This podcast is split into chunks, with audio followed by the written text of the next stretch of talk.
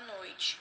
Meu nome é Tamires e a minha equipe irá apresentar o trabalho sobre o tema pedofilia.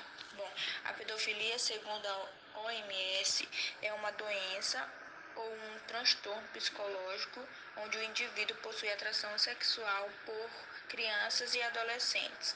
É, passo a palavra agora ao Paulo e em seguida a Oswaldina, que irão explicar um pouquinho mais sobre o tema. Sou Paulo e irei falar sobre a prevenção à pedofilia. É muito importante o ensinamento de técnicas para tentar prevenir as crianças e adolescentes de pedófilos. Uma boa opção é ensinar às crianças o método do toque: toque bom, toque ruim e o toque secreto. Toques bons são aqueles como batidinha nas costas e nas mãos. Os toques ruins, como tapas ou chutes. Os toques secretos são aqueles sobre os quais as pessoas dizem que elas não devem contar a ninguém. Reforce a seus filhos que, se algum desses toques acontecer, a criança deve contá-lo imediatamente. Vou citar algumas atitudes preventivas. Nunca contrate prestadores de serviço quando não estiver em casa. Ao levar seu filho à escola, coloque-o do portão para dentro e somente retire-se quando tiver certeza que ele entrou. Nunca deixe seus filhos sozinhos em banheiros públicos. Conheça os amigos dos seus filhos, bem como suas famílias e onde moram. Diga sempre aos seus filhos que ninguém pode tocar em suas partes íntimas, nem ele nas partes íntimas das outras pessoas. Por fim, a prevenção e a conscientização por parte dos pais, professores e sociedade em geral, na tentativa de ensinar as próprias crianças a se defenderem e a confiarem neles mesmos, é o primeiro passo para alcançar uma maior efetividade no combate à pedofilia. Por isso, denuncie, diz que sim.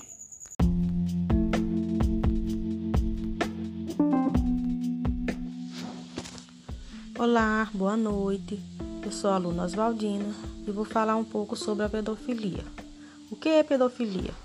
Pedofilia é um distúrbio mental onde muitos se acham incapazes de procurar uma ajuda médica, um tratamento com um psicólogo ou fazer um tratamento, é uma situação de terapia, até mesmo o uso de medicamento, um exercício físico. É um bom aliado para ajudar a diminuir o hormônio a pedofilia, ela tem sido nos últimos tempos um mal que alerta a sociedade independente de classe social, de cor, de sexo, de idade, sendo fonte de preocupação através de destes projetos de pesquisas, é na busca para informar né, mais sobre a pedofilia.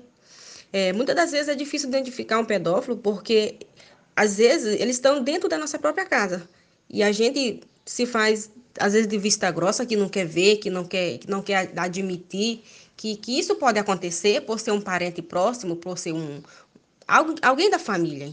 Então, é, é uma coisa assim difícil de, de, de, de, de se identificar um pedófilo. Infelizmente, não é tão fácil assim reconhecer não um pedófilo.